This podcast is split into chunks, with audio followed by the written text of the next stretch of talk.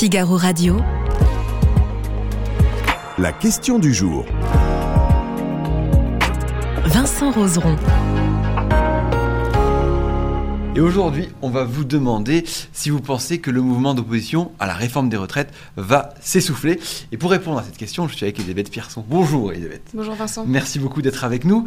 Euh, vous, vous avez journaliste donc au service Actu et vous couvrez les manifestations. Vous en avez couvert pas mal depuis le début, il me semble. Oui, j'en ai couvertes. euh, Je les ai couvertes euh, quasi toutes, euh, à l'exception de, de la plus violente en quelque sorte du 23 mars de jeudi dernier. Mhm. Mais sinon, oui, ça en fait un, un petit nombre et c'est intéressant de voir l'évolution à chaque fois euh, du nombre et de, et de la motivation des manifestants. Effectivement, alors on va parler de tout ça aujourd'hui. Vous n'hésitez pas, bien sûr, à poser vos questions dans le chat. Vous n'hésitez pas non plus à voter à cette question du jour. On vous dévoilera le résultat un peu plus tard. Ne vous inquiétez pas. Euh, Elisabeth, euh, comment était l'ambiance de cette manifestation?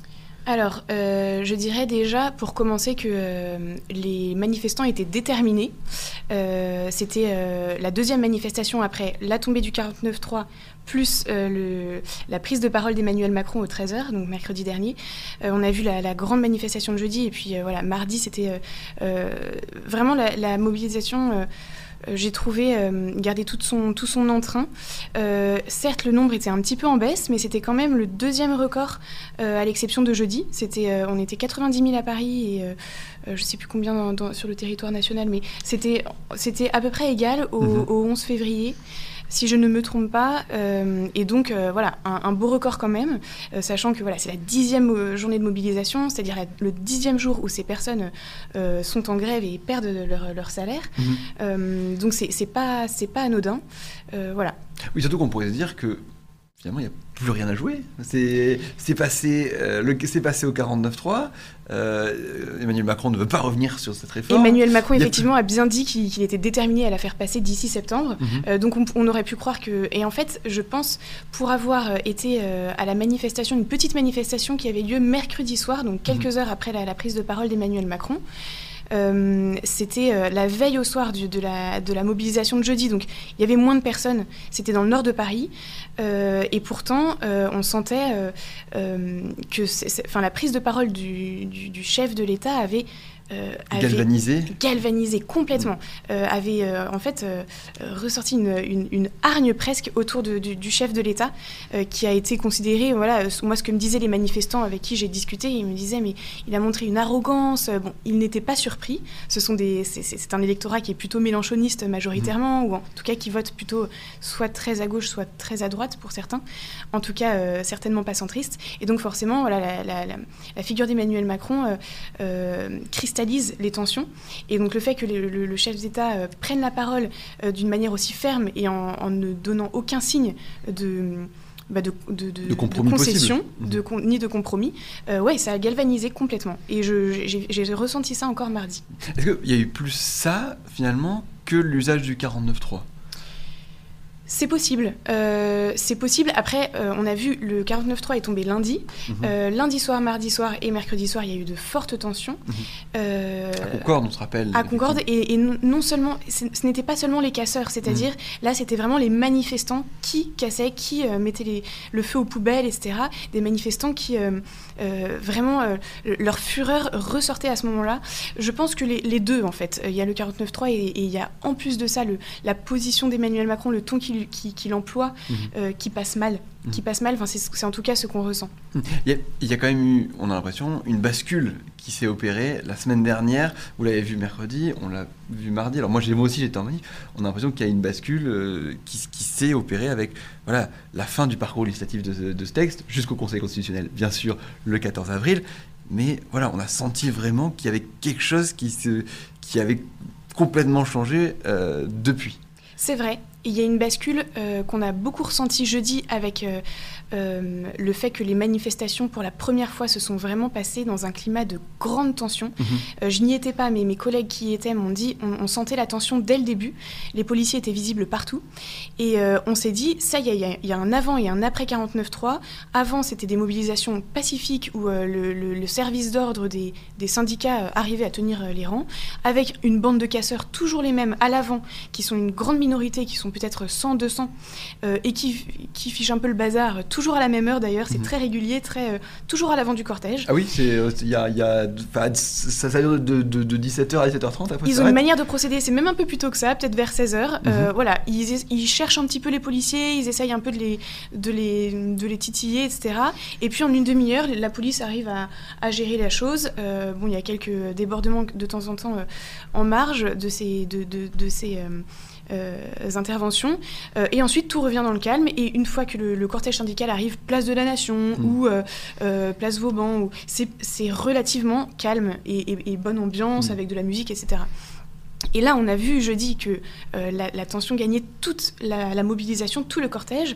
Euh, on s'est dit, il y, a- il y a certainement un avant et un après. Et en fait, mardi après-midi, euh, on, on s'est rendu compte avec, nos, avec mes collègues euh, qu'on n'a pas vu une seule force de l'ordre de tout l'après-midi, Mhm. pas une seule visible. Oui. Et ça, c'était euh, c'était assez euh, fascinant de voir la différence avec jeudi, où les forces de l'ordre étaient visibles.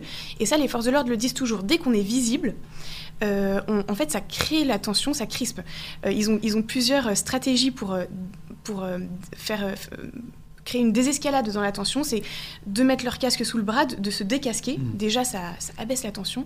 Et puis d'être le moins visible possible, le plus en retrait possible. Et ça, c'était clairement la stratégie hier, qui était très différente de celle de jeudi.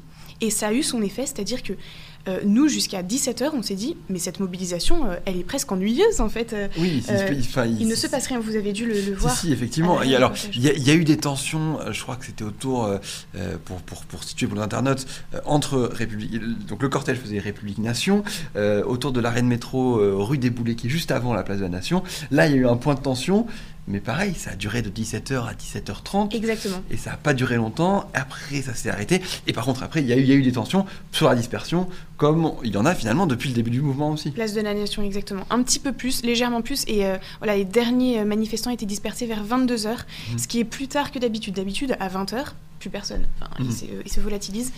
Euh, en revanche, oui, euh, il n'y a pas eu mardi la- l'escalade Euh, euh, à laquelle on aurait pu s'attendre. oui, de, continue, oui. plus ça va, plus les violences euh, voilà, montent en, en- Mhm. montent en, en- enfin, en importance et en...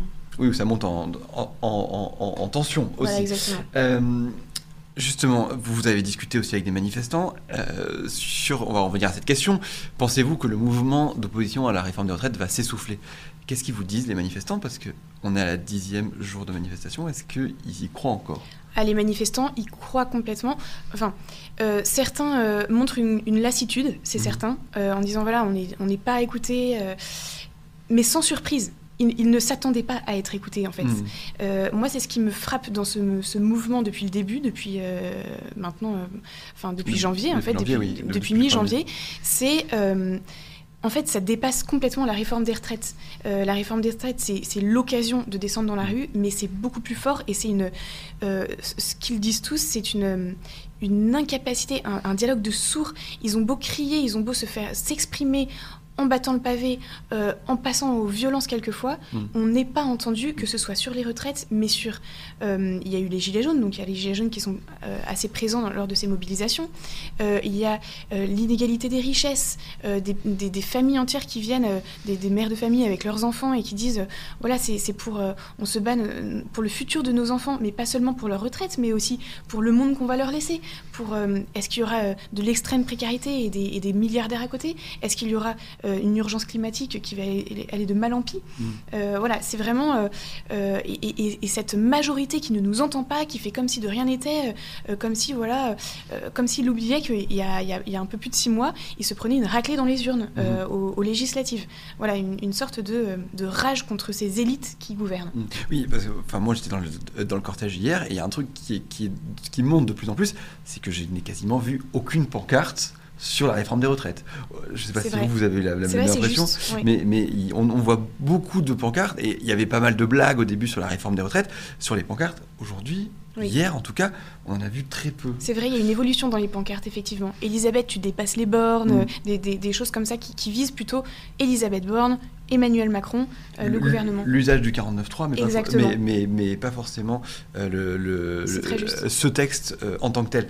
Je voulais aussi parler de, de, de, ce qu'a dit Laurent Berger il y a quelques semaines, qui disait, regardez, parce que, et, et ça rejoint un peu ce que vous disiez, c'est qu'en fait, une fois qu'on arrive sur des violences, euh, vous reculez, c'est ce qui s'était passé avec les Gilets jaunes, et, et Laurent Berger dit, bah, nous on veut discuter, on veut discuter, et vous acceptez pas qu'on discute. Donc en fait, oh, est-ce que les manifestants se disent, maintenant on est obligé d'être violent? Euh, c'est une très bonne question. Euh, J'ai beaucoup interrogé les, les- manifestants hier là-dessus, sur l'usage de la violence. Euh, parce que vous l'avez dit, il y a eu un tournant quand même la semaine dernière.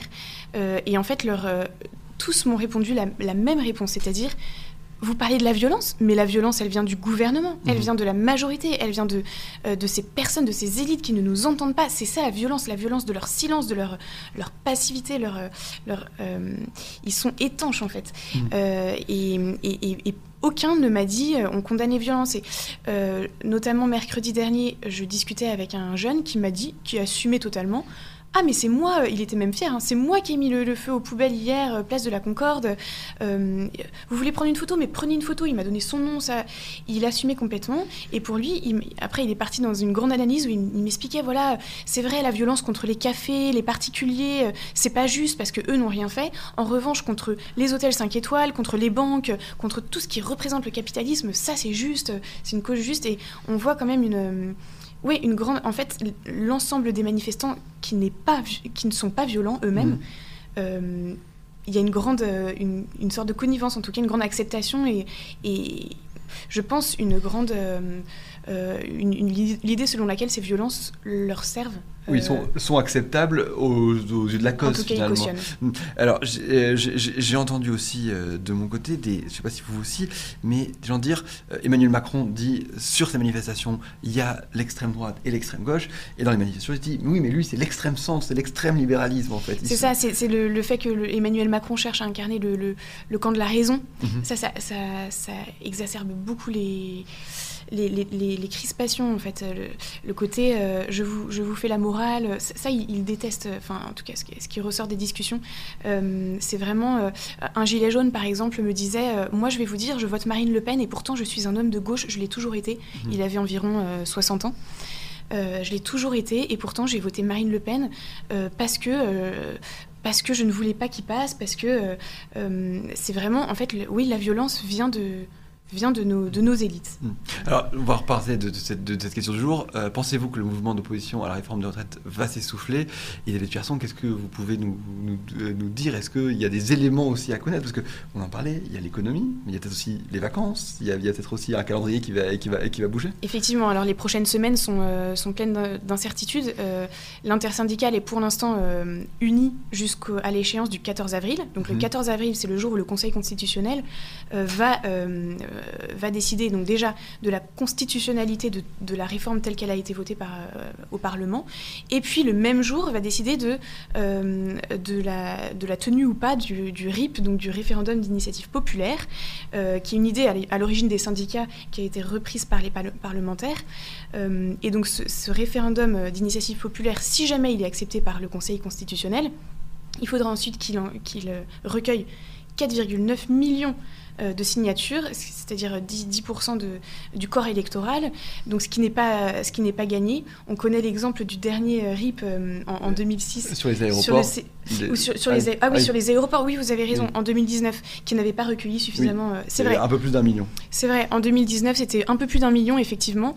Ce que disent les syndicats, euh, c'est que euh, autant euh, l'aéroport, euh, enfin, la privatisation de, de- de- d'aéroports de, Paris, donc ADP, ça ne concernait pas beaucoup les Français, autant le- les retraites, qui n'est pas concerné par la retraite, on, y est- on, on l'est tous. Donc ça aurait peut-être des chances de passer, Mhm. effectivement. Mais c'est beaucoup de si, donc voilà, il faut que ça passe par beaucoup de, cases. Et d'ici là, en fait, à partir du 14 avril, D'ici le 14 avril, euh, voilà, il- les syndicats ont déjà donné le, le prochain rendez-vous le 6 avril, je- ça, ça devrait se maintenir. Vous avez parlé des vacances scolaires et ça, ça compte beaucoup. Mhm. Les syndicats avaient marqué une pause lors des vacances de février dans les mobilisations. Mhm. Donc s'il y a une pause en avril, peu probable que ça reprenne après. Euh, et puis, euh, voilà, le, euh, Et puis il faut aussi que le front syndical reste uni, mine de rien aussi, parce qu'il y, a ces- enfin, il y a ça aussi qui va jouer, parce que exactement. on a la CFDT et la CGT qui sont ensemble jusque-là, tout va bien. Laurent Berger a fait comprendre que Lui, lui, il resterait dans la légalité, c'est-à-dire Mm. si le Conseil constitutionnel considère la réforme constitutionnelle, Mm. donc légale, il se rangera. il se rangera, tandis que les autres pourraient, pourraient continuer la, l'appel à mobilisation. Les internautes du Figaro, en tout cas, pensent que le mouvement de la réforme des retraites va s'essouffler selon tous les éléments que vous avez donnés. C'est pas étonnant. C'est pas étonnant selon nos euh, internautes.